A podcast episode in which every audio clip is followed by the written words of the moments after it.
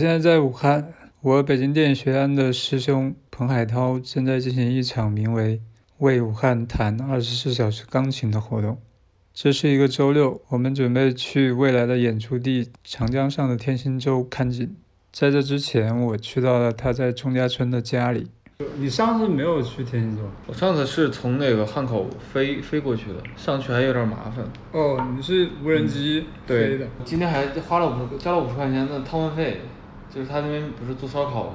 哦，你找岛上那些摊主，然后付点费用，他你的车就可以开上去了。哦，等于说他们也是为自己带点生意。对，因为没办法嘛，上面人也得谋生嘛。虽然说现在这个整个的沙滩那个地方已经处于一种封闭的状态，就是为了保护生态嘛。以前都是可以车开上去。它算是湿地还是什么？呃，算不算湿地我也不知道啊。就是冬天它那个水位会下降嘛，嗯，然后整个的沙洲就露出来了。今年是因为就没下雨，所以。对，呃，今年它那个露出来的时间比较早，往年都是冬天的时候。哦。对，它越露越大，其实到涨水的时候，它其实就没有了。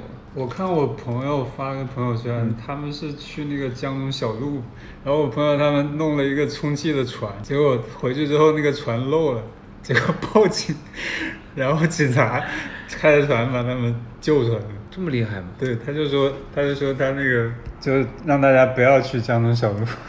那种小小汽船，它也可以划上去吗？那也挺难的。我可能还是想从这个活动开始聊，我想聊一下这个活动的缘起。我了解，就是你原来是在北京拍纪录片，对，应该也是广告，像影视从业者。嗯，那是怎么样，就是会开始这么一个活动？说来话比较长啊，一九年我爸就中风了，然后他中风之后，差不多就就回武汉了，因为家里要照顾他嘛。嗯，他当时已经瘫床了。呃，回来之后呢，就其实就没有做以前的工作了，就在武汉这边做服装家里的生意，服装的制造跟销售，以男裤为主。二零年的时候就新冠爆发了嘛，当时就父亲，我父亲在那个医院的 ICU 就走了，然后遇到很多事儿吧，就整个人就跌到了谷底，然后就从二零二零年的年底就开始探亲。中间有有一些细节，其实我不太知道，就是一个是你回武汉之后，你就决定就等于说像改行了，还是对？为什么呢？呃，一个是觉得那个当时在北京做这行也可能到一定瓶颈了吧？啊，就是觉得再往上有点难。也不是有点难吧，就没找没找到那种特别想做的那种动力。当时已经把它作为就是认为是一份工作了嘛。嗯。然后回，因为回武汉了，毕竟也没你如果要回武汉做这些事儿，在我爸旁边，我没有办法到处跑。他那时候，对吧？啊。所以就就不干了呗。那只能跟以前的那些所有的工作关系跟资源就 say goodbye 嘛。嗯，然后家里边的就是服装这块儿可能也得弄嘛，嗯，也得需要人嘛，那么我就顶上去嘛，然后就回来之后就开始从那个服装的销售啊，到原材料啊、面料啊、辅料啊、工厂啊，就这样子一点一点的跑下来。对，那你这个过程会不会有一些？嗯，困难或者是自己心里面，因为我觉得咱们电影学院的人可能还是对影像这一块儿有一些痴迷，你转行肯定会有一个心路历程。有啊，因为这个你至少以前觉得自己还蛮高大上的嘛。嗯。做的这个行业，当然也算不上高大上，也是影视民工。对，但是回来做真的到这个汉人街去做服装之后呢，是要接触很多的那个三教九流的。嗯。并且你会把之前所有身上的那种光环全部的抹掉，因为在这个地方没有人认识你，就是你你在从零开始，对，从零开始，在自己的行业以前的那个行业里面还算有一些资源人脉啊，包括一些发言权的。到了汉正街之后，什么东西都要从零开始学起啊，跟我弟当时开始学啊，就跟着他一起跑辅料啊，包括到仓库的发货啊，接触客户啊，就一点一点的学。我觉得那个过程对于我来说有点像是那种七十年代的上山下乡劳动改造，它让我重新认识到生活的另外一个维度吧。对，就是很接地气的，嗯，那种过日子的方式。因为很多在汉正街做生意的年轻人，他们都是可能初中、高中毕了业。就从家里边就到了这个地方开始做，要不是给别人打工，有的可能是爹妈是老板的，可能自己毕了业之后就自己租个档口，然后就开始了这个就是服装生意这样子。就是那个汉正街还是一个也算是一个江湖吧，对有很多故事。其实我没去过汉正街，但是老听说过。然后我姐也开过服装店，她之前嗯在汉正街进货，然后到黄石那边去卖。嗯，就是它那边是一个相当于批发市场。汉正街是整个改革开放以后吧，成为了这个武汉这边的小商品的那个集散中心。嗯，它不不仅是是服装，包括什么零食，包括小商品，包括那种家日日用品等等的。然后服装是它里面的一个板块，可能由武汉汉正街，然后辐射到整个的那个湖北周边，包括那个货物的一些生产批发，后面乃至从汉正街一直辐射到全国，在服装这个板块。诶，那现在就是我不太了解，因为互联网之后，可能像年轻人他可能买衣服会在那个网上，或者是去大商场。那汉正街现在的情况是怎么？它是一个生产批发的一个集散地嘛，嗯然后我们的客户里面也有做网店的，嗯，我们的客户里面也有在各个地方去做连锁店的。等于说你们是上游，我们是供应链的，就是偏上游。偏上游。就像比如说，呃，我家里做的这一块儿，就属于是做男裤的生产跟销售，是一个涵盖了就是生产到设计到自己的销售的这样的一个过程。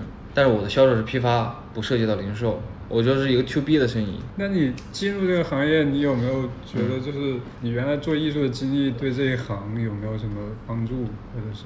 好像没有任何帮助，反而还形成了很多的障碍。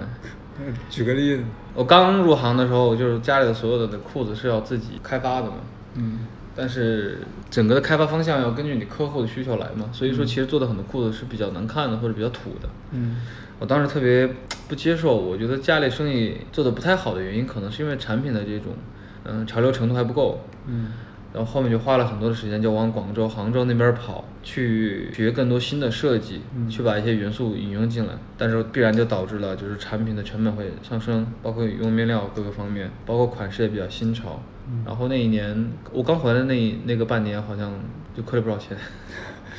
你觉得它可能是潮的，它受众会少一些吗？因为你的供应链是由你就是你的客户决定了你的整个的生产和开发的方向，所以当时可能还是不太了解吧，不太不太接地气。对，因为在生意场上最重要的一个原则就是赚或者亏嘛，嗯以赚钱来论成败的一个地方。嗯没赚钱的话就是错的。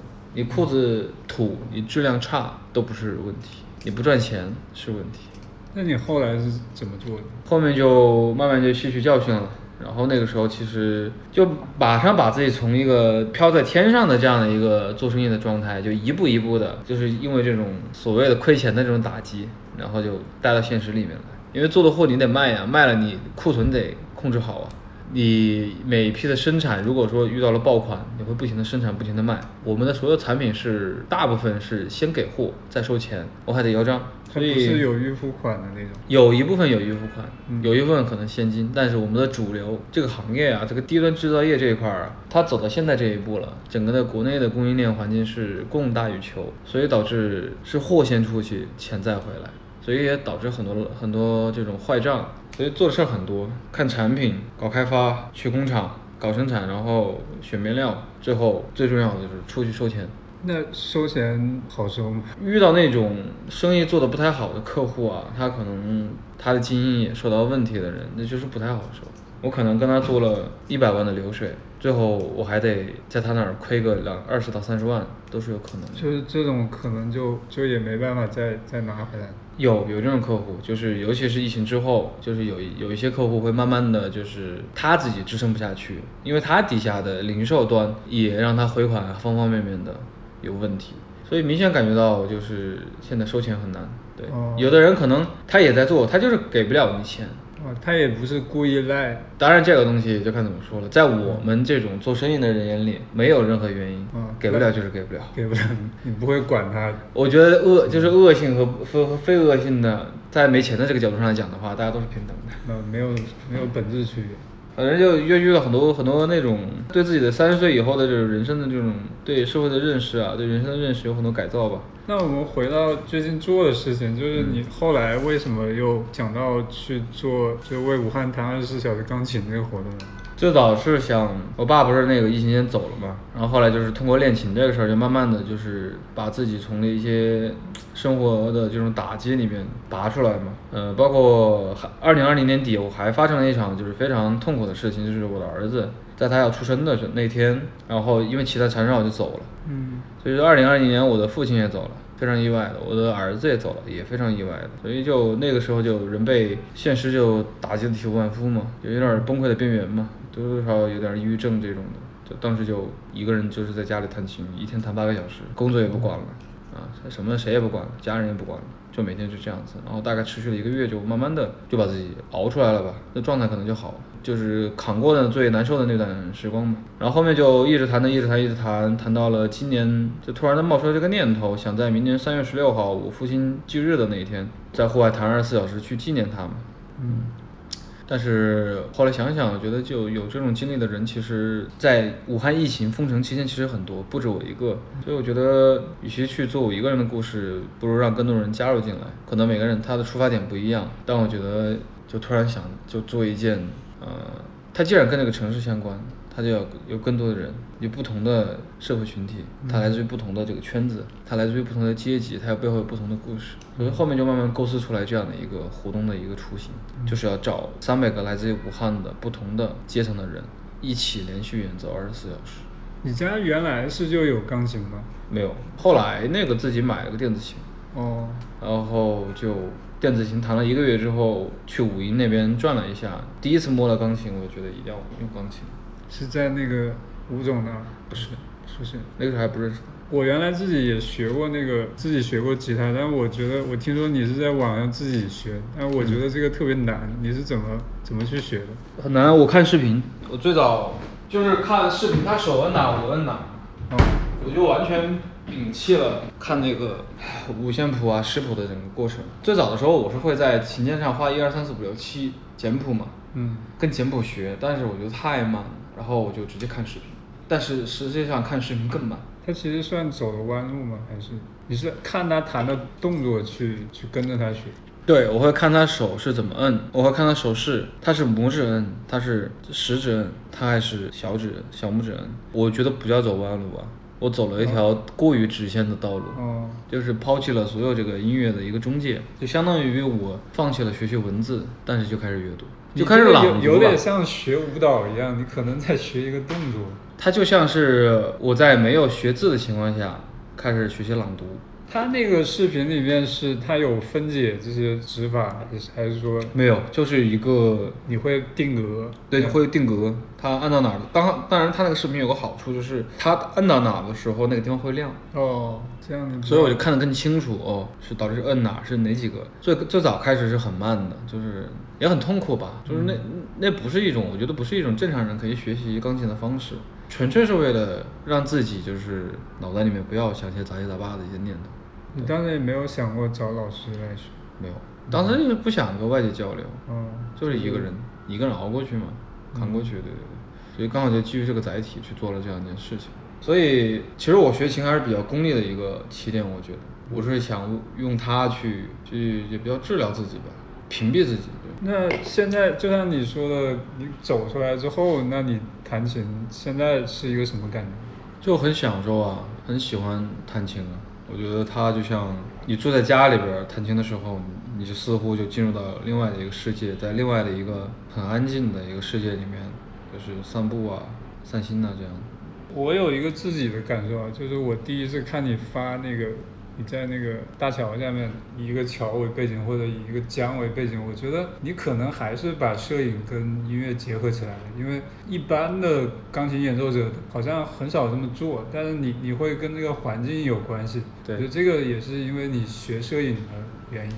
后面我不是弄了一辆面包车，把钢琴搬上面嘛。嗯。我尝试了很多方式去拍摄我开着面包车出去弹琴的这个方法，但我后来找到一个最好的拍摄方法。就最早的时候是我是要带着我弟，那个时候我还不会开那个手动挡的面包车，所以让我弟东拍拍西拍拍呀，动一动镜头啊，有时候可能拉开呀，有时候推进啊。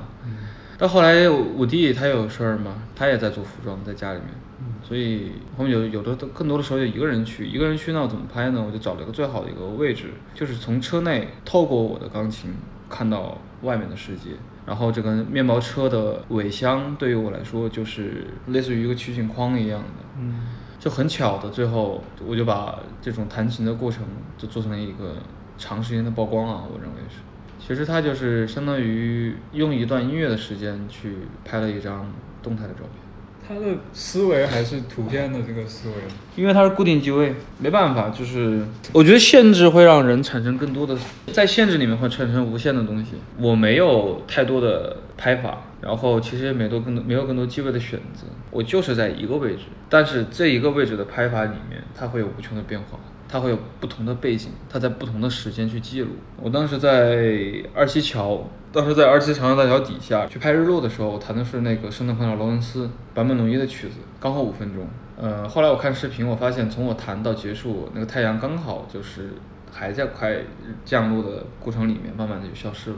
嗯，所以就觉得啊，还蛮有意思的。因为我看你通常好像选择的就是日落那个时间，这个有什么原因？做摄影的人都知道嘛，就是日出日落的那个时间，我们叫呃 magical time。对，就是魔幻时刻，光线会特别好。有没有在日出的时候去拍过？没有，还真的没有。我会选择日落的点在于，刚好那个时间大部分也是一天不忙的时候，啊，那个时候可以走，提前走，对吧？那个时候不用上班，然后就是说你你还是先工作，然后在傍晚这个时候去弹琴。那个时候是。然后另外一点就是夏天太热，更有意思的一个点，我觉得我也说不上来，我就蛮喜欢日落的。我觉得就是如果有一场好的日落，会蛮难得的。就是一年里面好看的日落也并不多，所以每次看到特别好的天气，太阳下去或者有晚霞，我就特别想去把它拍下来。只不过现在有了钢琴车之后，有这样的一个新的一个形式来记录。而且在日落的时候，你是能够看到时间的变化的，你能看得到太阳真的一点一点落下去。所以后面就形成了一个概念，就是给武汉去做一个一张张音乐明信片。那是不是还有一个原因？因为现在年轻人早上不太起得来，或者是日日落比日出好看，它色温其实是有点不一样的。完全不一样。一个是往日落感觉那个色温更低一些。日出的饱和度往后面，就是从日出之前到日出到日出以后，它的颜色会饱和度会越来越弱，它的明度会越来越高。嗯但是日落是它的饱和度会越来越强，嗯，它的色彩变化会更丰富，比日出。确实感觉是不太一样。但更重要一点是我日出的时候也起不来。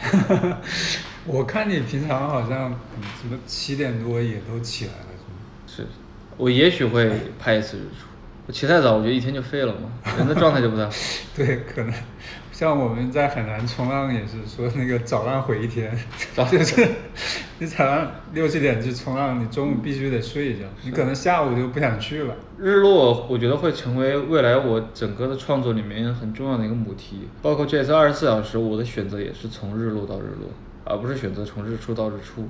啊，虽然日落这个点在官媒那边看来是不是认为不太阳光，我觉得我就不行，我就就要求日落到日落。我这段时间也跟你去采访了很多不同的人，比如说你你选择的这个三百个人，你有什么标准？没有具体的标准，就是他对这个东西就是够热爱，他会有个独特的他的一个背后的故事。尽量更多的人，他可能一不一定是从事音乐这个行业的。我希望找到那种 A B 面的人，他 A 面他生活里面是怎样的，然后当他热爱的音乐的时候，他的 B 面是怎样的。我觉得在这种呃日常的生活里面，每个人还是可以变得不一样的，嗯，有那么一个契机。你觉得钢琴是可能让他脱离日常生活的一种方式？我的想象是这样子：我们每个人有社会性的一面，但我们还有自己内心的精神世界的一面。也许钢琴就是大家进入到精神世界那一面的一个窗口，但是后来发现也不一定，所以找人还是个比很佛系的过程，不一定这个展开是为了，并不是每个人他一定要通过弹琴，然后就是每个人跟钢琴故事不一样吧，啊，对于他来说，钢琴可能是另一种意义。各种各样的。比如有的人可能就是他谋生的一个手段，啊，就专业的那些，对，比如对于某的某些琴童来说，这是他家长的要求；比如对于有的人来说，这是他一辈子的向往，但是他还没有开始实现。所以跟钢琴这个东西，每个人会有不同的故事。然后透过钢琴，你就看到一个全新的世界。它好像是一个触发的一个东西。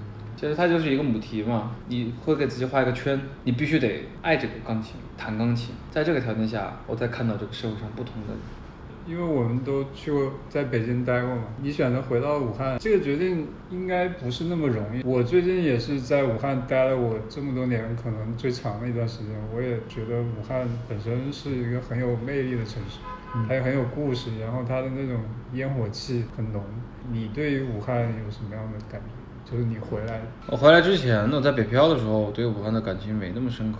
当时想千方百计的考出去，就是为了离开家乡，离开这个我待了二十多年的地方，二十年吧。但是真的回来之后，才发现重新的认识了这个长大的地方，才发现原来自己跟这个地方有那么多的渊源跟关系，才发现这里面有那么多的人和故事。可能以前在北漂的时候，不会跟一个城市发生那么多的牵连，但是回了家乡之后，才发现你跟这片土地是有很多牵连在里面。你接触了这么多人，有有什么人让你印象比较深的吗？我觉得最深的还是那个孤独症的那个母亲，一个孤独症的青童。他妈妈在自己儿子大概一岁半的时候，发现孩子可能是孤独症患者，在沟通啊、生活上面是有很大的这个障碍的。但是这个母亲就一步一步的，就是通过这个锻炼，包括康复，然后让他的孩子学了钢琴，并且他孩子确实很热爱钢琴。一步一步走到今天，然后让自己的儿子可以跟正常人通过音乐的方式交流。让我想到原来也是武汉有一个演奏家叫周周，指挥家，对，他是属于智力障碍嘛，啊，对，他也有这种感觉。是的，是的，是的。就这个让他感觉不平凡，他他好像更有信心了。孤独症的孩子，他在社会属性上是有障碍的。他是很难与人去沟通、去交流的，包括生活其实也是很难自理的。但是这个这个孩子叫豆米啊，但他很喜欢音乐。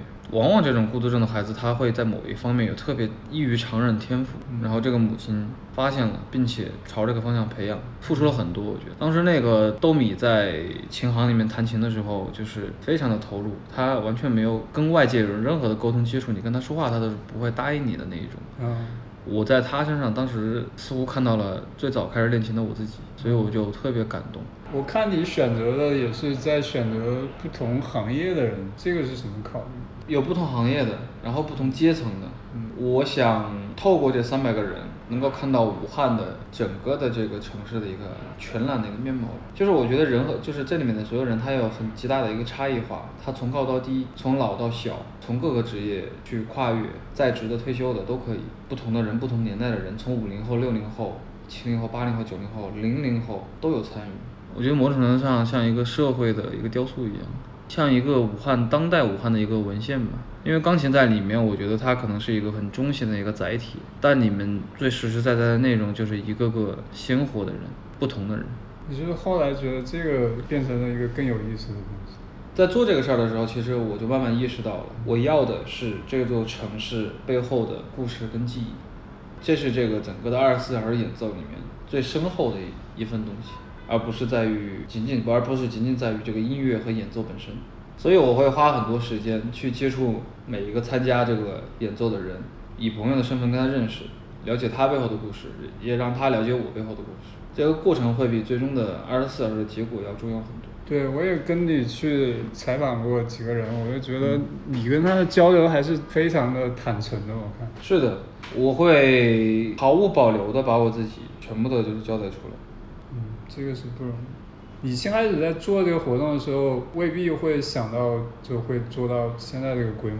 我最早的时候在冒出这个想法的时候，其实我心里是没有任何的这个理性的估量，我到底怎么去找人，找多少人，但就想着去做，一步一步的就把这个钢德琴的老板吴总，把湖北广电台长这边刘立峰，包括光芒乐团的团长陈哥，就整个的传起来，大家一起发起这个活动。就一步一步的这个体量就越滚越大，包括后面彭老师加入到纪录片，比如说你这边加入到这个平面的拍摄，还有这个策展人段少峰，他后面会为这个项目去出一本书，就一步一步滚得越来越大。我开始是不太了解的时候，我当时觉得，哎，是不是因为你在武汉，所以你认识的人很多，才会有这么大的阵仗？但是不是是吗？他不是因为我认识的人多，所以来的人多，嗯，是因为这个事儿真的感染到很多人，他们自己被我 忽悠进来。就原来好像有一句话是什么？你要做一件事情，可能全世界都会帮你。对，我还真的是这样子。这这个东西我觉得挺好，挺有意思。是的，包括后面的整个发展，你看这个吴总也挺忙的一个生意人，他从头到尾的也也帮我联系这么多人，所有的故事他基本上也都尽量的去参与。我觉得大家可能看到了这件事本身的一个很强大的能量吧，我觉得最后就是能把大家吸引过来。但其实我觉得大家不是在帮我，每个人我觉得在里面都会想有一个自己的一个诉求点，看上去是一件事情，其实每个人他发挥的那个点上，他做的是不一样的事情。对于我来说，我觉得这是一件好玩的事事情。对，是的。我是觉得有有的时候在平淡的生活当中有有这么一件事情，会觉得有点意思。现在我也三十二岁了嘛，本来以为可能这一辈子跟那个创作这块儿啊也挂不上钩了，但是这次还是重新燃起了我那种想去表达、想去创作的那种欲望。那你你有没有嗯想过，就以后嗯会再持续创作吗？会啊，我觉得我重新燃起了那种斗志嘛，我还是想去讲出更多的故事，还是想去有更多的经历，也想让别人看到这样的一个人，他叫庞海涛，他做过什么，他说过什么，现在这个斗志非常强烈。那你生意怎么办？现在生意基本上我就基本上就暂停的阶段了。就是给你弟弟。其实家里的人生意，然后我妈主导嘛，她是老板，我表弟啊，我什么大舅、小舅啊、舅娘啊，都在一起弄。哦对，就是比较小作坊式的那种生意吧。嗯，对，说好听点叫家族生意，说说现实一点就是一个小作坊。刚才我们还聊到武汉，你觉得武汉跟其他城市有什么不一样的？对于我来说，它就是故乡，我会对它更熟悉。这边有我更多的童年的记忆，嗯成长的记忆、青春的记忆，这就是它不一样的地方。就像那天邓哥说的，回来之后就想扎根在这个片故土，然后一直创作下去。现在对其他地方也不是特别感兴趣了，对生自己养自己的地方会感兴趣。其实我我也是每次往外面跑，然后过年或者什么时候会回回湖北。我有个很大的感受就是，比如说我从江西坐火车回来，或者我坐飞机从北京回来，嗯我就看见突然看到有很多湖，嗯或者有一条江，我就知道湖北到了。我觉得这个城市好像它跟水的关系特别嗯深厚，而且我也看到你你这个活动，它也通常都是在水边。是的，就就包括我们接触的那个在东湖跳水的人，我觉得这个城市真的跟水的关系太深了。这就是一个水上的一个城市嘛，它有湖有江有河，从小到大就是在这样的环境下长大的。尤其是桥，会反反复复的过桥，过了桥的时候，你能看到底下汹涌的长江，长江每年会涨水，会落水，乃至于有的时候会是洪水汛期。小时候我奶奶家院子都会被水淹，九八年抗洪的时候也你奶奶家是在哪里？在古田路那边，古田路汉口啊。汉口对，就是成长的记忆里面跟水是息息相关的。包括我现在住的家里后面就是月湖，月湖上面会有莲花，会有莲蓬。武汉人吃藕，会熬会煮藕藕汤。小时候也会去汉江游泳，哦，汉江。对，现在也会去东湖跳东湖。这些是真真是实实在在的发生在你身上的那些经历和故事，你也觉得有很多东西可以讲，可以去述说。那是来自于你生命本身的。以前在北京的很多这种创作，我觉得是没有一个积淀的。任何一个艺术家的创作一定要跟他的生命经历相关，这个创作才会有意义。那你觉得对于北京人来说，他在北京是不是跟我们的感觉是不一样的？你说跟北京的，就是北京人自己在北京是不是跟我们在北京是不一样的？肯定的，就跟我现在能感觉到啊，就是说一个武汉人讲武汉人的故事和一个不是武汉人讲武汉的故事，他他的维度会会会有很大的差别，经历会有很大的差别嘛。但是我觉得这不一定啊，因为北京，我打个比方，我怎么说北京？很多北漂在北京的生活也是北京的故事啊。如果你在北京生活了十年二十就是年，他在那生活了很长时间，他其实也融入到他的嗯血液里。是的，是的，那是另外一种，就是说它北京可能它还有个维度是北漂嘛，但是汉漂也可能是一个维度嘛。就是他的根可能不在那儿，但是可能他二十岁以后的是的一段生活也是有意义的。只要跟他的生命经历深深深的相关，就有意义。那很多北北京本土的人在那儿，他也不一定对这个城市有什么样的思考嗯或者感知，对不对？我觉得还是跟跟人相关。你说这个，其实我想到了，就是当时看池莉和芳芳的一些小说，嗯他描述的那些武汉的场景就，就让人感触挺深的。嗯然后后来包括拍那个《万箭穿心》，嗯比如说这种关于武汉的电影，我我是觉得真正把武汉拍的特别好的电影倒是很少。包括当时邓哥说他要拍一个电影，我也觉得特别有兴趣。我觉得，说我觉得像娄烨拍的武汉，嗯像颐和园或者是那个《浮生密室》，它其实它真的不像是本地人拍的武汉。如果是武汉人自己拍，我觉得感觉肯定不一样。不一定，也也许有的外面的导演他能把武汉拍得更武汉，也许呃我觉得不好说吧。我觉得比较好的例子嗯可能是那个刁一男那个南方车站车站的聚会，我觉得他拍的还挺像我记忆中的武汉。是吧？我不知道你看了没有？我看了看了看了看了。包括他拍那个高铁高铁站下面下面啊，然后还有就是他们那种城乡结合部的那个那个欢里小偷啊什么的对，他不同的人年里，他有无数个武汉，你十十个武汉人眼里有十个武汉。城市的这个维度还是太多了。所以这次活动里面，我觉得三百个人折射出来的跟钢琴的故事也会变得很不一样。同样作为一个活动，由十个导演来拍，有十个摄影师来拍摄，也会呈现很不一样的角度。所以我希望更多的这种创作的人员能够加入进来，能够把这个活动本身再通过一个角度再传播和表达出去。你是怎么想到社会雕塑这个点的？就是是像博伊斯，博伊斯的那个七星像素嘛，他那个作品对我也有，可能也有一些参考吧在里面。嗯它是由更多的人来一起完成的一个东西。嗯，对，我只是作为这个活动的故事的一这三百个人中的一个，我仅仅是作为发起人，我没有办法去定义这个活动最后的它的意义跟价值，而是所有的人参与进来，每一个人的角度去定义了一个这个故事的价值。你的意思是你启动了这件事情，但这件事情的走向其实不一定是你会去控制的。是的，也控制不了现在，慢慢的、逐渐的失控，就是包括最后选场地啊，要在哪儿去办啊，对吧？要结合什么样的媒体做宣传呐、逐渐的就是不在我的控制之下，这种不控制是不是也是你你你刻意而为之？也没办法。但至少有一点，我不是一个控制欲特别强的人，在这个事儿上面，就是你你没有一定就是说我一定要这样这样，有有几个坎子一定的，就是一定是要谈二十四小时，嗯一定是要在室外，这是很很确定的。但是我觉得我也会就让更多的人能够参与进来，我也考虑到其他的利益方的他们的诉求。是不是你你也有另另外一种考虑，就是你对它控制少，它这个东西好像壮大的越快。没有，这实际上就是我控制不了。嗯，打个比方，我我特别想在那个宁波门上面去做二十四小时，哦但是就是报备不下来呀。哦，你其实是想的。我最初就是确定要在宁波门上做，呃，我最初那后来你跟我说，我不是还跟你建议过一次，然后我是在宁波门比较好，但是好像办不了最后没有。一个事儿就是作为快闪可以，但是如果要做二十四小时，三百个人参与，三百人的背后可能还有一百个人的这个后勤组织，对吧？包括媒体，包括直播，没有办法，这个是属于不现实安安全考虑还是？方方面面的因素太多了，安全也很重要。然后这个活动它要能办下来也很重要，我不希望做到一半就被各个部门给打断了。另外一方面，我希望这个事儿也得到一个很好的报道跟宣传，让更多的人知道有一批武汉人在做这样的一个事情，而不是在小众的范围内被一部分人看到。我希望让在武汉本土的扫地的大妈、跳广跳广场舞的大爷，来自于上学的上初中的小学的那些孩子，我也想让他们知道有这样的一件事情，它是个社会事件，它不是一仅仅是一个艺术事件，所以要达到这样的一个效果，并且让官媒去参与进行报道，那必然有很多东西是要去妥协和折中的。那这一点上我是很明确的，我知道要把这事儿办成。所以你你觉得这个它并不会损害你的初衷就可以了？损害不了。它其实是为了去服务我的初衷，只是你作为一个创作者，可能不像你画一幅画或者拍一张照片儿可以那么自由的去表达。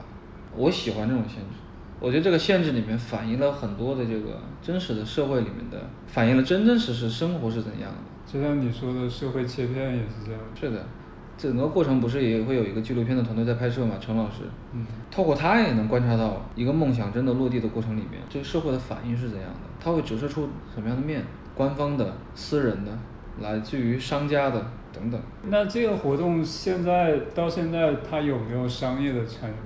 我现在觉得唯一的商业参与就是这个琴的提供方是贝希斯坦的华中地区的总代理。就是吴总对吗？对，但是他不会在里面有商业冠名，这是个公公益活动。嗯，所以他还是一个很纯粹的初衷去。是的，他都很顶，都没有冠名。对，我跟他谈好了，我之前说好了，我说吴总要参与这个事儿可以，呃，但是可能您这儿花的钱就得自己去承担。嗯。然后呢，这个活动不接受任何冠名。他想都没想，他说没问题。那他自己有没有说他为什么要参与这个事情？他也被感染到了。他是哪个时候是跳东湖之之前？对，之前已经我们就相当于我是发起人嘛，然后有四个联合发起人。还有几个是谁？湖北广电的刘立峰，光芒乐团的陈哥，加上钢的琴的吴总。你不是在选择一些我看场景，包括临摹门也好，还有这个二七大桥也好，你选择这个场景有什么什么样的标准？我觉得需要在一个在日常的情况下不会有钢琴出现的地方，这是第一点。第二，这个地方跟这个城市要有很深厚的故事跟关系。第三点啊，就是我从摄影的角度出发。这个场景要美学体系上我要认可，它要拉得开距离，它能形成一个大景，在一个大的环境下，一个孤独的钢琴在画面正中间。那我们能不能这么理解？你可能就把武汉作为这个钢琴的舞台了。是的。其实我想到原来有一个导演叫彭文纯，他之前拍过一个中国银行的广告，就是心有多大，舞台就有多大。我不知道你看过没？就是一个穿着花棉袄的一个女的，她一直在跳舞，她现在一直在乡村跳舞，可能是在那种打鼓的场。场子一跳在那，跳到后来跳到城市，跳到那个楼顶，嗯，然后整个城市就是他的背景，心有多大，舞台就有多大。是这样子，在整个的后续的这个演奏里面，从视觉的角度上想，我的出发点是贝谢夫妇的东西，就希望最后的一张张的钢琴的户外的演奏，它就像一张张类型学的照片一样，它把武汉以同样的一个构图呈现出来，只是这个事儿前面的这几场没有做，按理说都要拍一张很居中的。哦，一张照片去作为这个每次的项目的一个资料。我发现就是你找的这些弹钢琴的人，好像未必说他弹的有多好。因为我没有以这个演奏的技术作为标准，我并不认为一个音乐学院的教授他就能比一个小学的孩子更热爱钢琴，或者说更有资格去演奏。我觉得大家是平等的，在热爱这件事上，大家都是平等。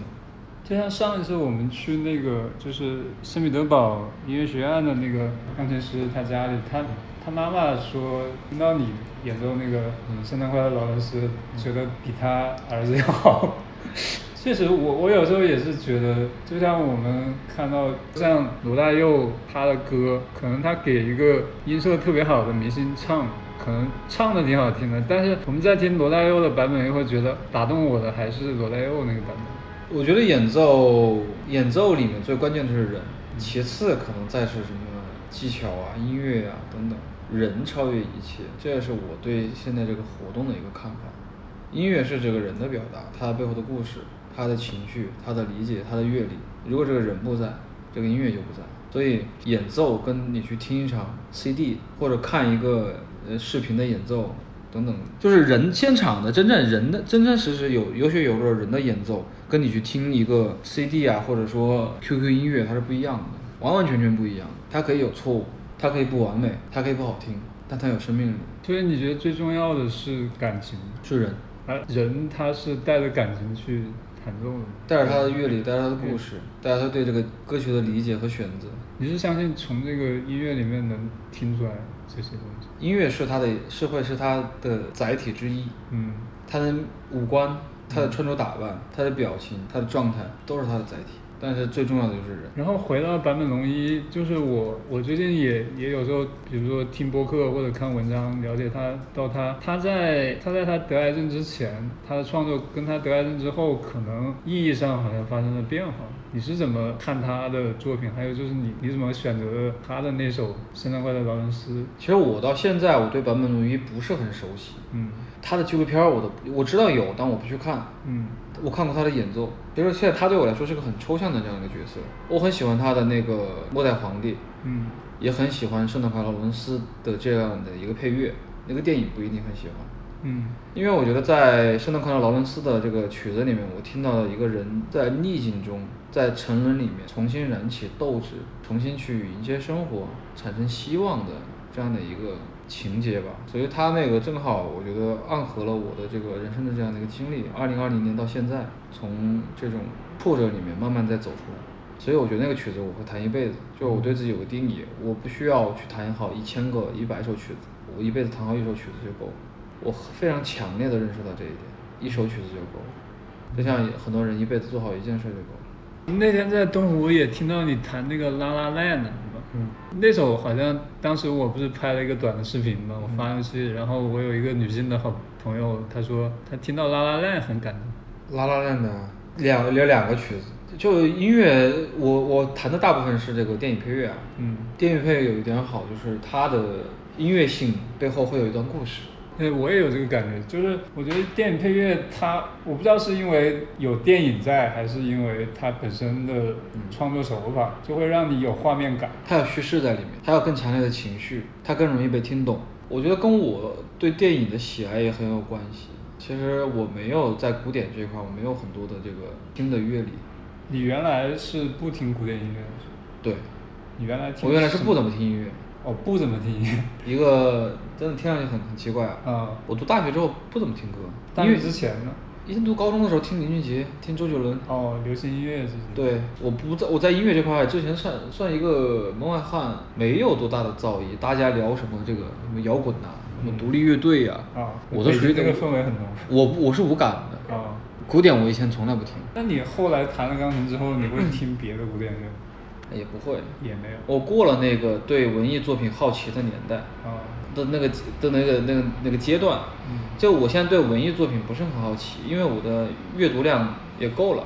嗯到一定程度上，我现在反反复复的这种感受，其实是从我曾经二十到三十岁的阅读的这个过程里面再重新去读。嗯我会看我在看过的电影，我会听我听过的歌。对于新的这个大陆，可能不是很想去发掘和探索的。当然，缘分上遇到是可以的。所以现他们现在很多人聊到什么巴洛克时期啊，什么古典音乐啊，什么浪漫主义时期啊，我也不不是很好奇。我可能现在自己很有自己一个体系啊，我觉得就我所了解的东西里面，我在做它的深度就可以了。就比如像《拉拉烂的，很多人觉得就是一个商业小文艺电影，但是对于我来说，那那个东西就很深邃。那你现在自己你会接收的东西是什么呢？就比如说，你还会看看书、看电影。我那天有一个纪录片的放映会，全程看完之后，最后的分享，我说我就跟那个发发起活动那个导演说了一句话，我说现在看纪录片我真的看不进去，因为我觉得我的生活比所有的纪录片要有意思。那所以现在更多的能量，他有没有觉得受到冒犯？我觉得他懂我，啊我不是在冒犯他，因为我现在特别关心自己的生活，关心自己的柴米油盐，关心我身边的朋友，关心每天发生的事情。所有的文艺作品不都是生活的折射吗？所以我现在对于这种折射本身不是很感兴趣，我对于它折射的后面的东西感兴趣，就是它本质，生活到底是什么，它里面有什么。我今天我妈怎么样，我老婆怎么样，我家狗怎么样，我今天遇到什么样的人，看到什么样的事情，我做了一些什么样的事儿，对，就到了这样一种状态。所以我现在，我也觉得很奇怪，我现在不看电影了，也不读书了，啊，也不听音乐那乐，你可能更多会去看现实中的这些。我在观察我的生活，在观察我在我当下经历的每一分每一秒，对我在思考真真实实经历的东西。其实正好我今天在看那个侯麦，嗯。侯麦他其实除了是电影导演，他是他也是一个电影评论家。嗯。他在谈到就是电影它本质的时候，他就说艺术它可能是一个，呃，他原话可能不是这样，他的意思就是说嗯。艺术可能是一个二手的东西，但艺术本来就是个二手东西，他就是觉得对。电影他如果要拍得好，就要直接去拍动作，就是我我只要他拍动作就行了，我不要别的东西，这样反而是最接近本质的。电影只是生活的一个切片，它只是生活的一段、一种表达、一个角度，生活才是最是最厚重的。你与其看一千遍《恋恋风尘》，你都不如在你的十五岁谈一场轰轰烈烈的恋爱，对不对？我年轻的时候特别向往电影，我觉得在电影里面看到了很多我没有经历的人生、经历的生活。呃到了三十岁以后，我才发现我的生活慢慢的会大于很多的电影，我的生活比很多电影跟纪录片要深刻。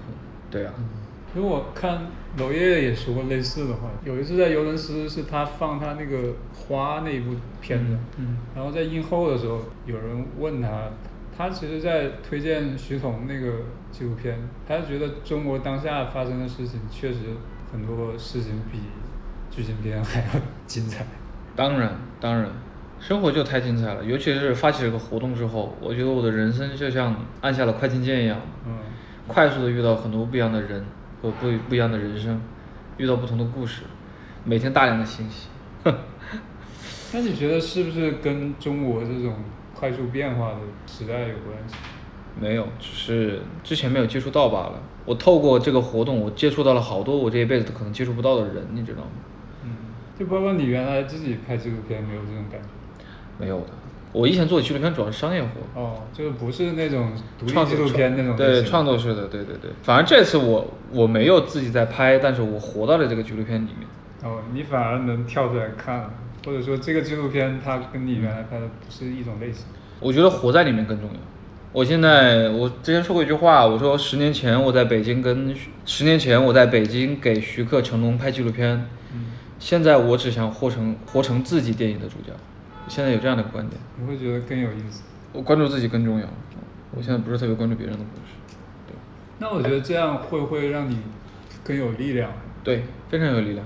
对，我觉得确实是，就像你说的，我们很多时候可能像我们从事这一行的，可能会觉得文艺作品特别重要，就就有时候反而忽略了这个生活当中的一些东西。文艺作品追求的东西，它只是源于生活，生活大于一切。对，但是不是我我自己的观点，我是觉得好的文艺作品，它可能能挖掘生活中的一些本质的东西。它会接近它，但它也只是它的一个切片。生活是复杂的，生活是中性的，是平凡又深刻的。对，那我觉得它的意义是，其实很多人，就比如说没有到你现在这个阶段的人，他会发现不了生活中的一些东西。对呀可能需要文艺作品去做一个媒介，去看到去看到。是的，是吧？生活生活这么繁复，这么大的一些东西，你怎么能抓住那些东西？很多人是没有这个能力的，或者或者是他没有到那个那个地方。他需要有个桥梁啊，需要有个过程啊。我曾经也很喜欢看电影啊，也很喜欢读小说啊。之前读余华也是哭得稀里哗啦的。嗯，你知道余华的《活着》吗？张艺谋不是把它拍成电影？我后来我的二零二零年就是我的《活着》。这个真的是你说起来好像很轻松，但我我能想象那种。还是对，是的，是的，所以就到了一种啊这样的一个阶段吧。我觉得人生有不一样的阶段。我现在想活成故事，让别人看。所以你你其实你有没有一些更远的规划呢？还是更远的规划有啊，嗯冲出武汉，走向世界。有点像足球是吧？那冲出亚洲，走向世界。嗯，男足就不说了，对，那就是武汉还有个乐队叫 Chinese Football，还挺好听的。我上次跳像跳动舞活动我听了还，他们其实是一种讽刺。但我这话说起来比较荒诞啊，但我真的想冲出武汉，走向世界，把武汉人和武汉的故事让更多世界的人看到。你是觉得就是现有的这些武汉的表达是不够的？我没有关心别人的表达是怎样的，嗯我只关心我自己的经历。嗯我觉得它非常有价值，它超越了我所有的看到的文艺作品。我更相信我自己经历的、看到的，所以有了这个能量之后，我觉得后后续的事情会一直做下去。最终的目标、目的就是把自己活成电影吧。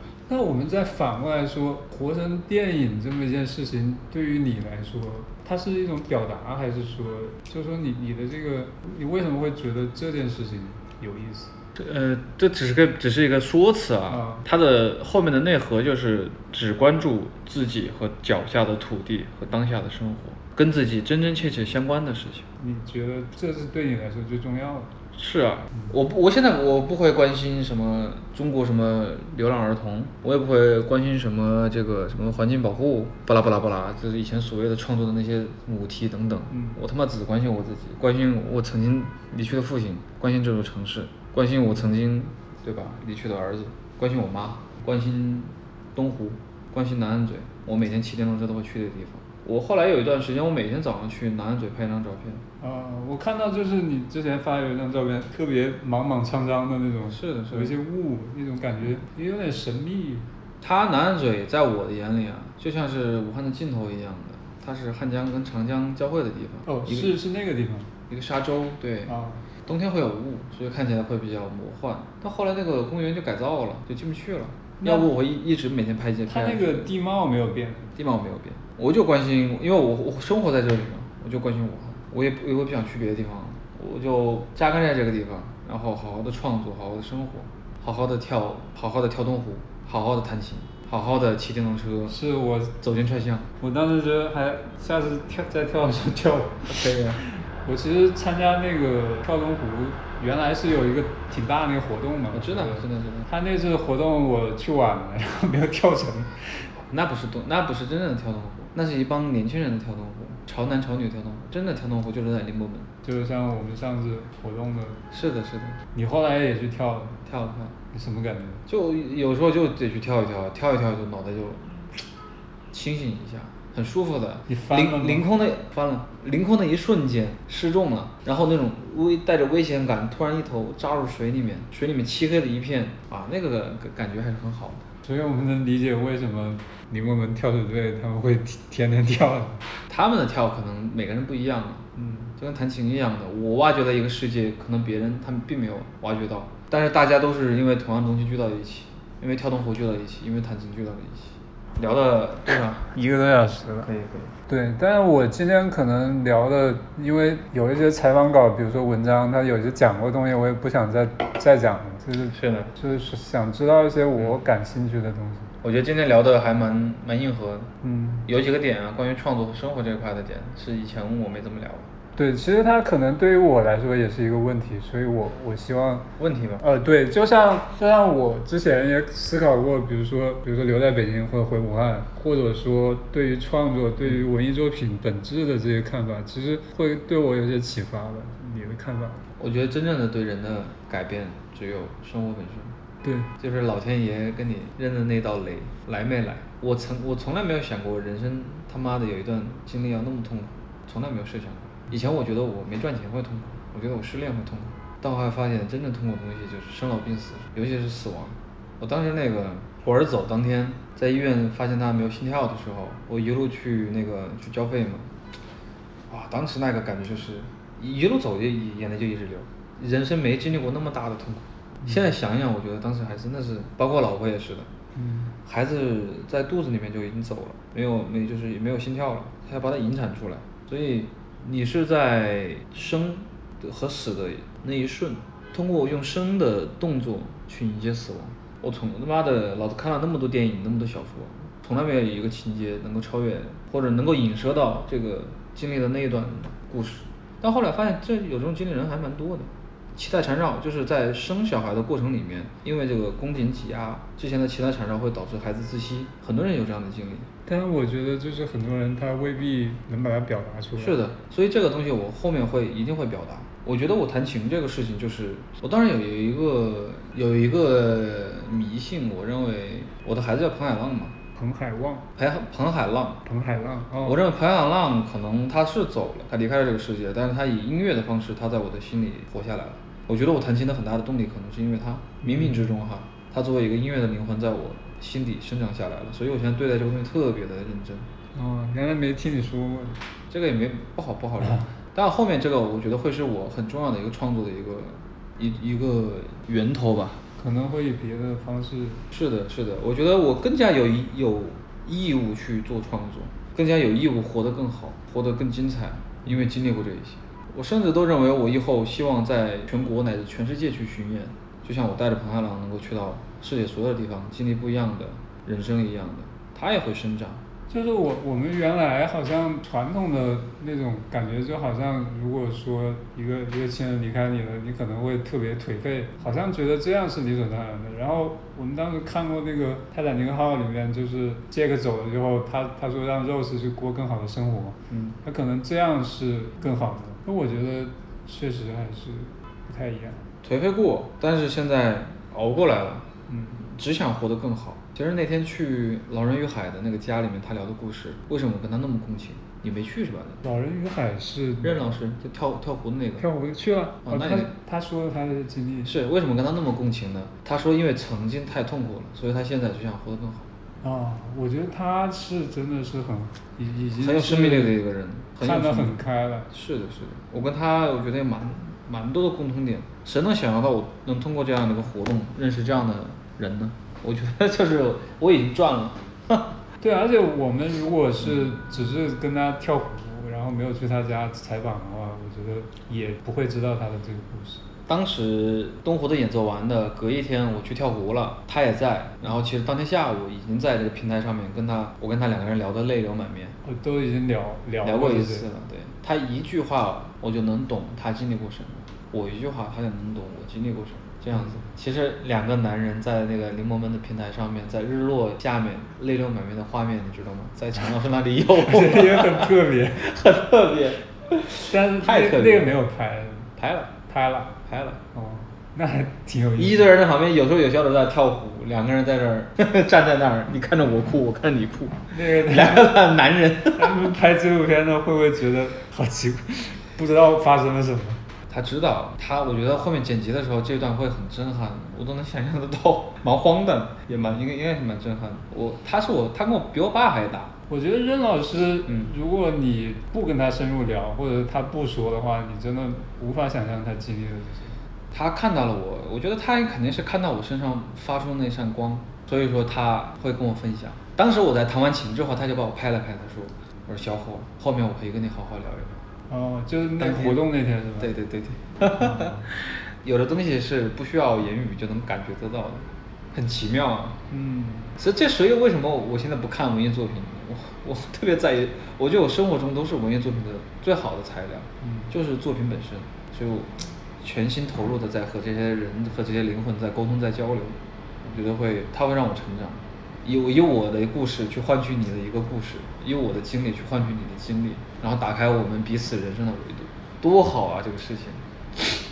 嗯，好，好像是一把钥匙一样。对呀。某一扇某一钢琴就是钢琴就是真的是打开了我生命的一一扇一把钥匙，新的一扇门的钥匙。它打开了我和很多人的这种沟通和联系。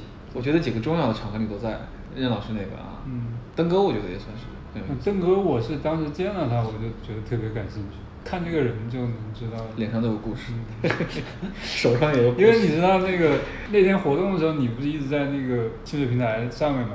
我就看他跟几个人就坐在那个后面那个那个台阶上面，然后在抽烟。然后，然后后来我差不多活动差不多的时候，我就过去跟他们聊天，然后觉得这个姐姐应该挺挺有意思。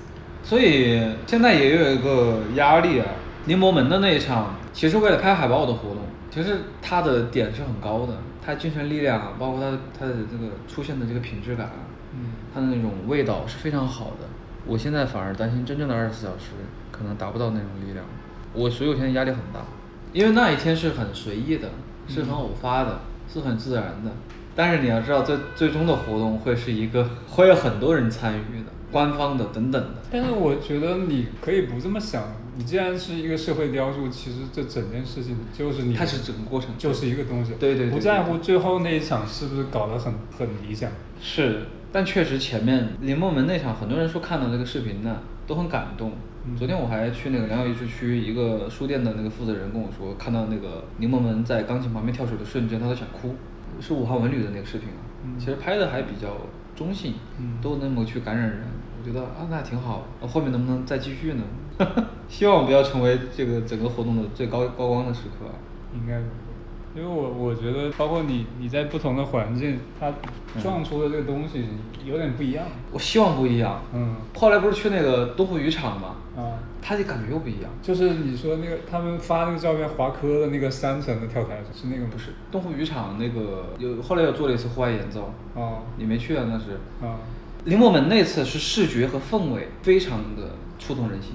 但是东湖渔场的那一次呢，是大家的演奏在音乐上面真的有交流。哦，就哦，你你后来发了一些照片跟视频，我看到了，就是在磨山那边是吧？对对对对对对。对，我看你们一直弹到晚上。大家弹的很开心的，就音乐上在碰撞啊，在月光下面啊。其实那个有一张照片，我当时不是说特别好吗？就是你们弹琴前面有一对情侣在那儿坐在那儿，那个我感觉特别好。我当时也被触动到，他就像风景一样的。本来那个他的女朋友一直在那儿拍照，然后他的男朋友就跟他说。不要拍了，不要拍了，过来好好看一看吧。他没想到他们已经变成别人的风景。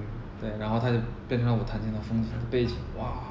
但是那天还有个遗憾，当天我自己没有做太多的记录，那个拍纪录片的朋友也没去。拍纪录片去了，哦，但你知道，但是陈老师他们的素材不会马上出来嘛？嗯阿哲那天没去，嗯，他隔天去的，隔天就没有，隔天交流很好，但是隔天的风景没那么好。哦，对，但还是很美，那天晚霞好美啊！两个人坐在湖边，最后呢，我就邀请我说，哎，大家都不要围在钢琴旁边了，我们一直走，我们一起走到湖边上，看着这个晚霞，然后我就跟他们弹了那一曲，弹了那一曲那个 Portuguese。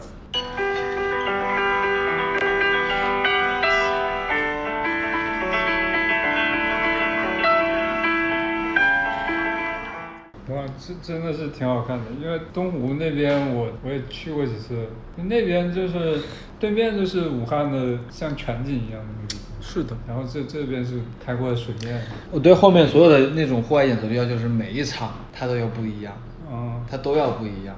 还有几场，我估计会有五场左右。还有五场，到十月。汉阳铁厂、天津州，铁厂是你发的那个厂工厂里面那个，对对对还有一个是琴台美术馆，对我也想去，哦但它那个那个建筑很好看，很美的，特别美。但是现在在沟通嘛，这个那个好像现在还没开放。是的，是的。我还准备把钢琴搬到府河，府河是草地什么样一个地方？它是一个河流，但是它在秋季之后，它的水就会干掉，然后就会像大草原一样，它也很很宽那条河吗？很宽。哦，就是它现在其实是个草原，是汉口还是？在汉口，在机场附近，你一定要去。因为我我怀疑我是不是路过过，就是从汉口你去机场会经常过的大巴回来的时候，右但是右边那个河，它在夏天是河，它在秋季、冬季它就是草原。呃，我了解，因为我家那边湖就是它那个湖，夏天它是都是水，冬天它中间就变成了一个岛。是的，是的。最近太累了，最近，哎，我也在反思我自己，最近搞得是不是太累了？然后十一的时候，我会做一个摄影加钢琴的跨界展，在良友艺术区，我会把我的一些作品，包括这个活动的一些照片，打印成大幅放到那个展厅里面，然后我在展厅里面做演奏。就是你你昨天发那个照片，是的。还是想玩的蛮 happy 的，就是搞得不一样。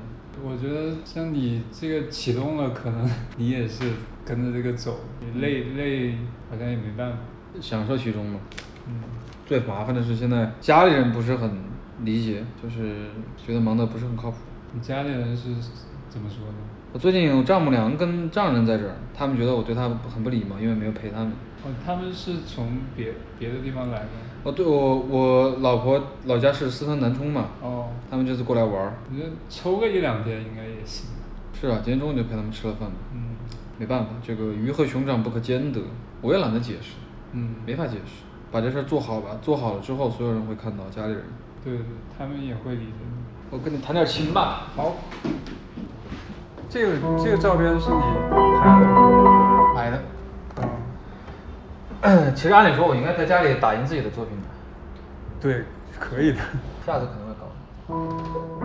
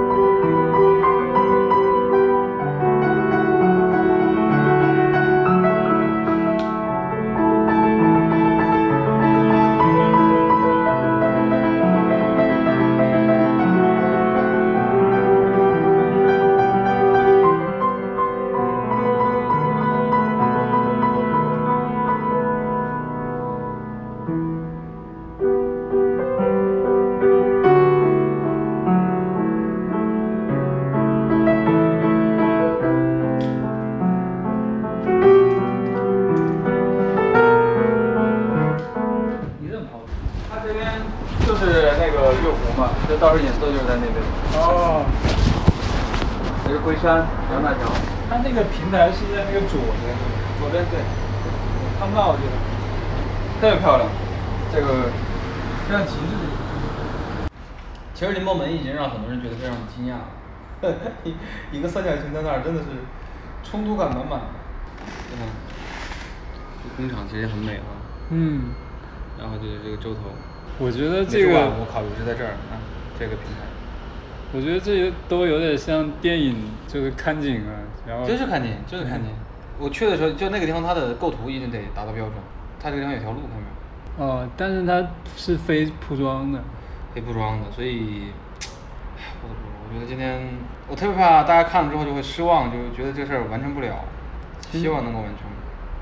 为什么要就是在天津州去演奏？你觉得？我觉得那个地方很不一样，可能是武汉最独特的一个地貌。然后现在天津州车已经开不上去了，因为那个作为湿地给保护起来了。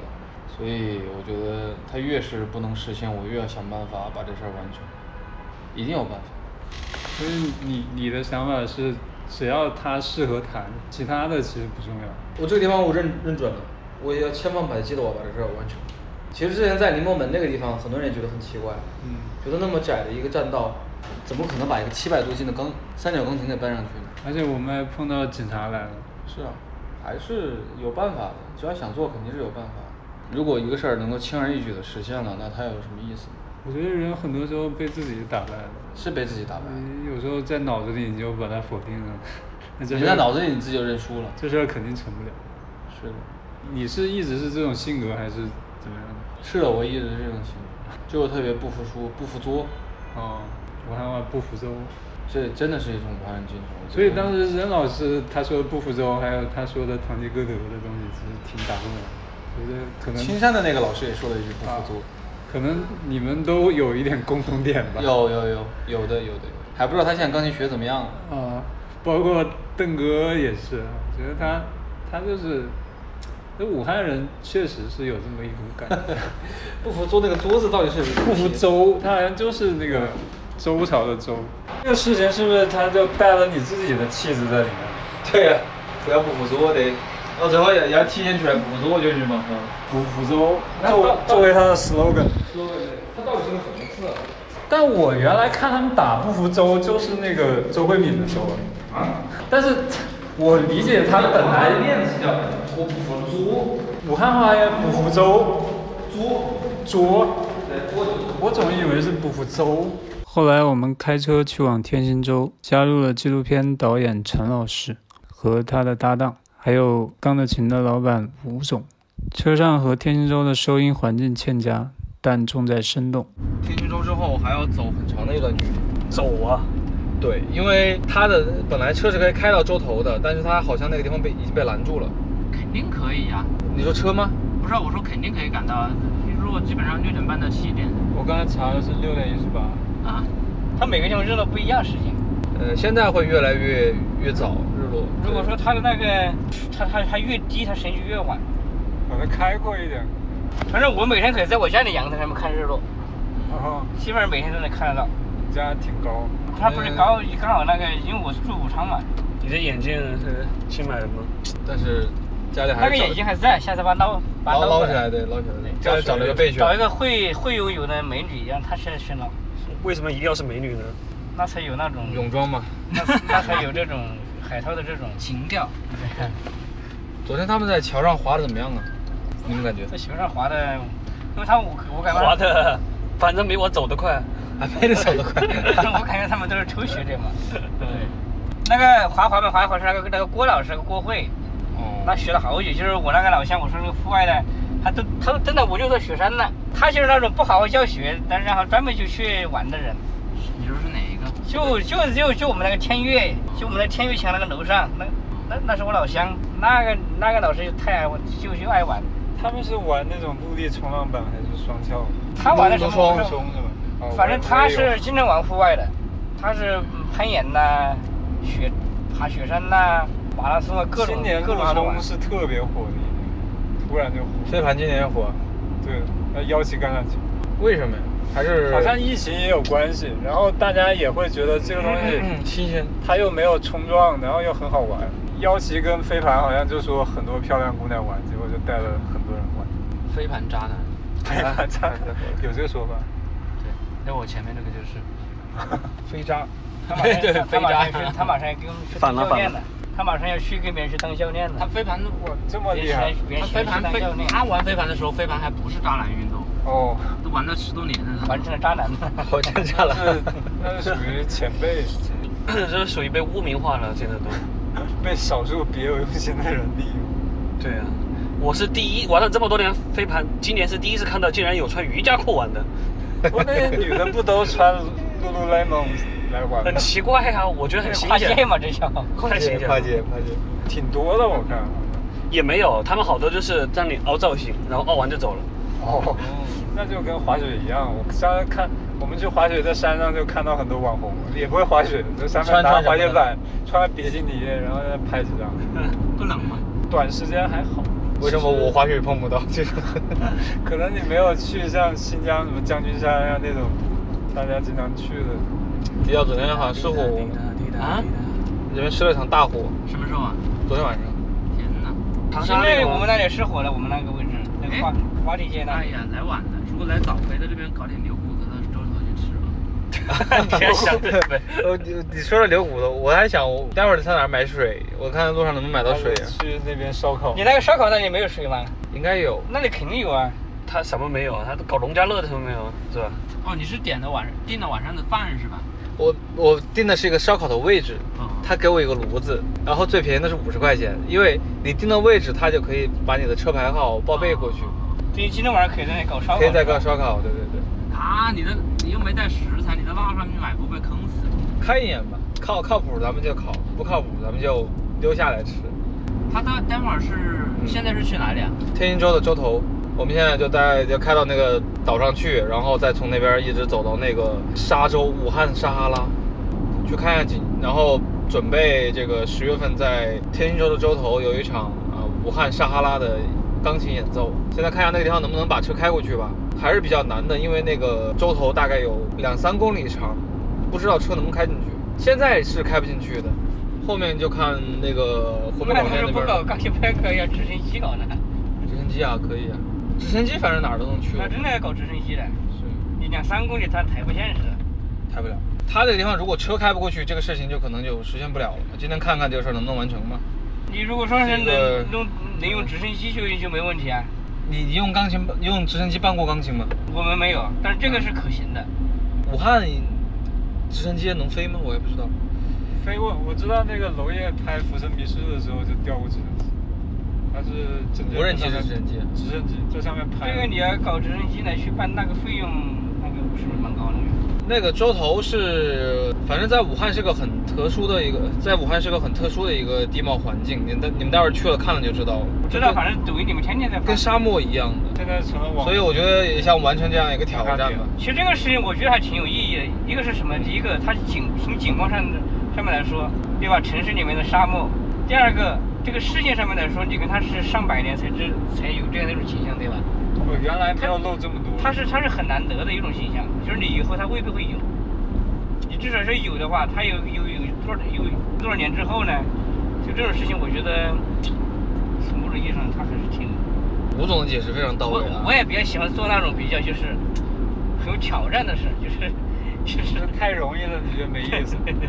就留下一些念想嘛，给自己，对吧？对，要做点做点别人没做过的。对，就不管他不管这种事情，不管赚不管赚不挣钱，我觉得跟跟钱没有关系。武汉的那个就是给 slogan 自己就的这种人是生留下敢为一些人先，对吧？对吧？敢为人先。所以我觉得你如果说搞那这就用直升机，用直升机呢，就是目前来说就是在在这个行业里面，就是那个有个钢琴品牌，他把那个钢琴拖到那个张张张家界。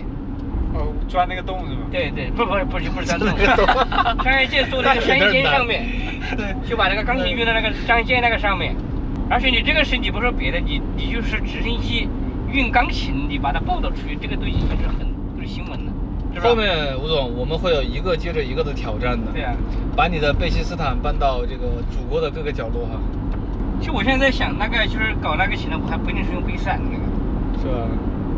对，就是到那个二十四小时用琴，我想跟你说，可能用佩洛夫的琴，呃，佩卓夫，佩卓夫的三角吗？也是九尺啊，哦，佩卓夫有三角是吧？我还以为佩卓夫只有立式呢。佩洛夫也是好勤的，嗯，佩洛夫这都是指顶尖的那种。是的。所以昨天昨天嗯呃最终的结果是什么？你说我回家是吧？对，就被轮番教育了一顿，对吧？被我的老丈人，被我丈母娘教育了一顿，说你事业跟家庭是没有冲突的，你要把家里安排好，要早点回家，要中午回家跟家里人一起吃饭。那那你今天跟他说好没有？今天然后今天就陪他中午吃个饭吧，因为我丈人跟丈母娘他们是这个体制内的嘛，他们生、哦怪不得他们的生活过得是比较体制内他是比较追求这种不管这种生活状态规律对稳定。是的，对，嗯他对于这种缥缈的话，他因为看，在他们看来这是是看不到希望的。是的，是的。这个我很理解他们那种。咱们车上的所有人，除了我以外，有上过天津州的吗没有，我没有。？OK，那非常好。第一次会是一个很独特的体验。待会儿那个咱们下盘桥的时候，你们看一下就知道，因为那个地方是我以前骑摩托车的地方，经常飞沙呀、飞坡啊，好久没去了，我有将近两年没去了。哦，你以前上过天津州？我经常上，是不是武汉玩摩托车都会去嘛？不是玩越野摩托车的会去。我我的摩托车，我们那个车队车都是放在洲头的，放在那个村民的家里面，我们就平时开过去，然后大家约好了在上面骑车，滑沙呀、冲坡啊，这种越野。玩的这么好，挺有意思。对那个地方你你就说就是它等于那个沙漠那个宽度都有两三公里嘛，差不多很宽的。那等于就是说那等于就是说那那一些车子是不能走的。以前车是可以走的，他现在为了去，后来因为那个地方人太多了，他就把那个下去的那个坡子给封住了。所以我现在要去看一眼那个路是否可以打开，如果可以打开，到时候再让那个湖北广电那边去沟通这个事情。这个事儿如果能在上面做，一定是前无古人，可能后无来者。你看一下那个洲头，哦，很独特的一个地貌，就是水降下去之后，但是找个这这这要找个好的有不天气就好。少人呢，哎，有车吗？没车吧？没有拍婚纱的。哦，那婚纱的走过去也是挺卖力的。那你要把这个这个嗯这个琴放哪个位置啊？最那个靠靠南吧，最南端。人不少啊，我看那一堆人，你看你们有看到车吗？没有。没有看到有车印子吧？有车印，那也说明还能上去，那说明有办法。堵了，因为就去年在这儿玩的人太多了，导致这个地方就出现了很多那个。去年玩的人也很多，去年也有沙滩吗？有啊，它它这个地方是每年越野的、露营的都会来这个地方玩。那这里可以成为一个景区了，现在是个野景区。看我怎么插进去啊！现在这搞我感觉毛啊！这很多人都是看什么小红书、抖音，然后去玩。这是黄金通道，是不是这里下吗就是？这怎么了？就搞成这样子，那都进不去了。哦，好像是拦住了还是怎么？他有些人没报备就过来了，你知道吗？他幸亏我那个自己插进来了，我要在那排队排死了。你报备是怎么报的？嗯，哦，你可以把这个报备的凭那个。曾老板的啊，你不用生气。这那个走头曾老板的，啊，曾老板的报备的哦，你可以走。啊，报备才能上来，对不对？那还好没开我的车呢。看到吗？这是一个楼子的人，你晓不得？全让他卡到上面了。因为来这个地方，你必须得跟那个当地的这个农家乐报备，然后如果没有报备的话，他是不会放你上来的。然后会走个大转盘，我们就下去了。啊，好久没来了啊！天哪，好怀念。呃，我上次飞过，我是在那个河对面用飞机飞过来的，因为上来一趟还是比较麻烦的。你这就是门槛，你看，你先别说，去上面去谈钱，来上面走一下都不行。那这个事情我就要早点把它定下来，到底到底怎么去？是，看看那个下去那个路到底是怎么怎么走。这个要在那个，这个要在那个早点搞，这个不要等到他那个就之后。早知道我不给他五十块钱了，我就以后来就喊曾老板，曾老板去。这五十块钱真白给了。买一个信息。你是怎么联系上的？他们认识郑老板吗？那美团那几个保安就认识吗？是讲他他周头有几个农家乐嘛，他一个农家乐是一个老板的名字嘛，大概你跟他约了之后，他就知道你是约好了，他就放你上来；你没约好，他就不放你上来了。他们管的不是很严，这样看来，因为他那个天津州上面的这个居民，他们也要做生意嘛，不能断了人的财路。他就是就是在那个长江，就武汉长江这边的下游，然后形成了一个沙洲，但新的这个洲就特别大，对吧？今年呃，然后这个沙洲每年在那个旱旱期的时候，它就会水位就会降下来，然后它的那个沙滩就会露出来，但是今年尤其大，今年尤其大。今年应该是它最宽的一年，对，今年水位太低了，加上持续高温，然后整个上游的这个水也比较少。哎，之前天一乡的人不是说都搬走了吗？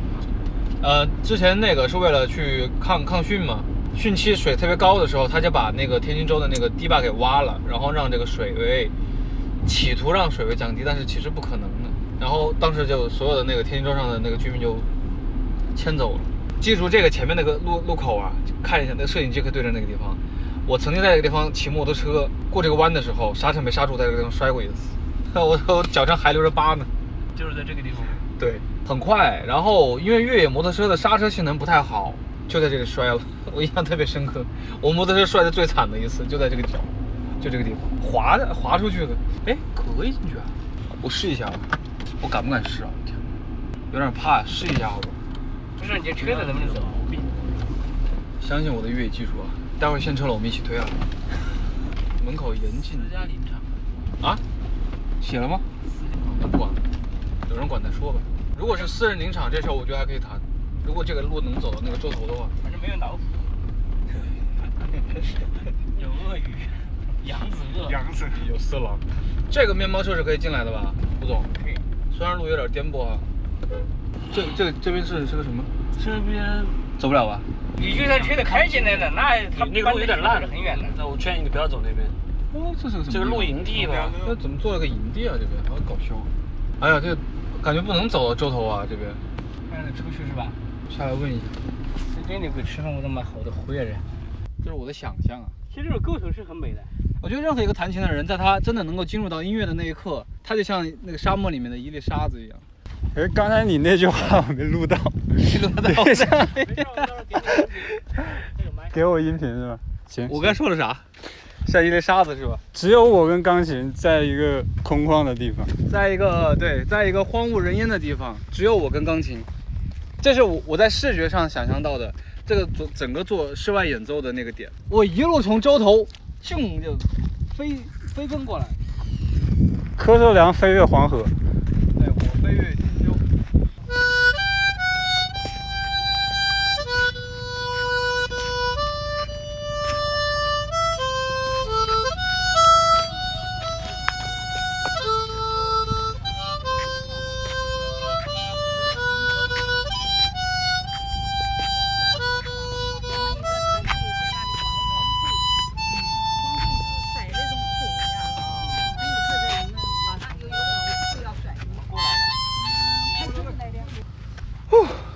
这是哪个港片的音乐吗？